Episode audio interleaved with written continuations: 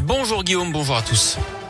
Et à la une, non, Jean-Michel Blanquer ne démissionnera pas. Le ministre de l'Éducation l'a dit hier soir sur le plateau de TF1. J'ai pris quatre jours de congé, j'ai travaillé pendant ces quatre jours.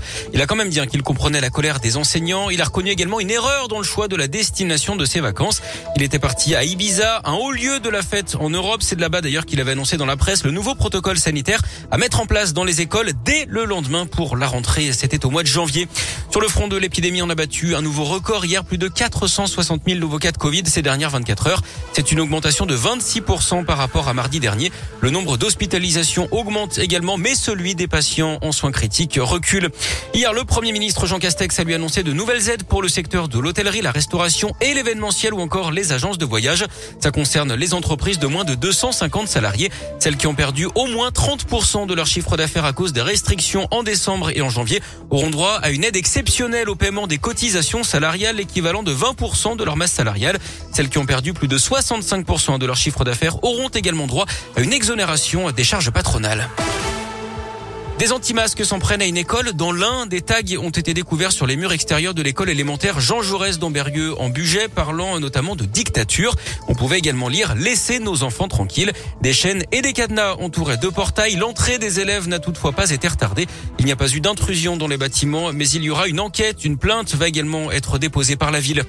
La parole s'est libérée. Plusieurs dizaines de personnes sont venues témoigner hier à Gramont dans les monts du Lyonnais, cette commune d'où le père Louis Ribes était originaire. D'après le progrès, près de 60 personnes sont venues participer à cette réunion publique organisée autour du maire de la commune et de l'évêque de Saint-Étienne quelques jours seulement après les révélations des diocèses de Lyon, Grenoble-Vienne et Saint-Étienne sur des faits d'agression sexuelle. Des enfants abusés ou leurs parents sont ainsi venus témoigner. Du sport et du basket, l'Asvel tombe de haut à l'Astrobal pour leur troisième match en cinq jours. Les Villeurbanais ont lourdement chuté hier soir face à Monaco en match en retard de la 19e journée d'Euroleague. Score final 100 à 75. C'est la plus lourde défaite de la saison pour les hommes de TJ Parker. Le coach Villeurbanais déçu mais pas abattu après ce lourd revers à domicile. Écoutez-le. Touché oui et non. Après, c'est saison Euroleague, c'est compliqué. Tu joues deux championnats et c'est vrai que les enchaînements de, matchs sont, sont pas faciles ça me rappelle un peu nous les trois matchs qu'on a eu un peu en décembre aussi avec euh, Real, Barça. Le match contre le Valois, t'es rincé quoi. Mais après, il faut quand même montrer un meilleur visage défensivement. Faut pas qu'on lâche. C'est pour ça que on se concentre match par match. Comme on a dit, hein, nous c'est l'Euroleague gagner le plus de matchs possible. C'est de faire mieux que l'année dernière. On a fait 13 même une de plus, 14, ce serait bien. C'est ce qu'il faut viser. Et après, le plus important, ça va être d'aller défendre nos titres. Et un titre de champion de France, hein, évidemment. En attendant encore de l'Euroleague au programme dès vendredi, Lasvel, désormais 12e du classement avec 8 victoires, recevra l'étoile rouge de Belgrade avant d'accueillir la chorale de Rouen dimanche en championnat.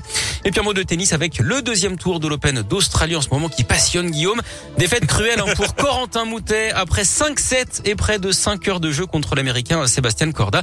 Adrian Manarino joue en ce moment contre le Polonais Urkacz. Il a remporté la première manche. À noter également cette nuit la qualification de des favoris de la compétition, l'Espagnol Rafael Nadal. Vous le connaissez celui-là Oui, ça va. Oui, il est suisse, hein Oui, bien sûr. Ah, vous voyez, eh, comme un mine de... Vous avez fini Oui. Ah.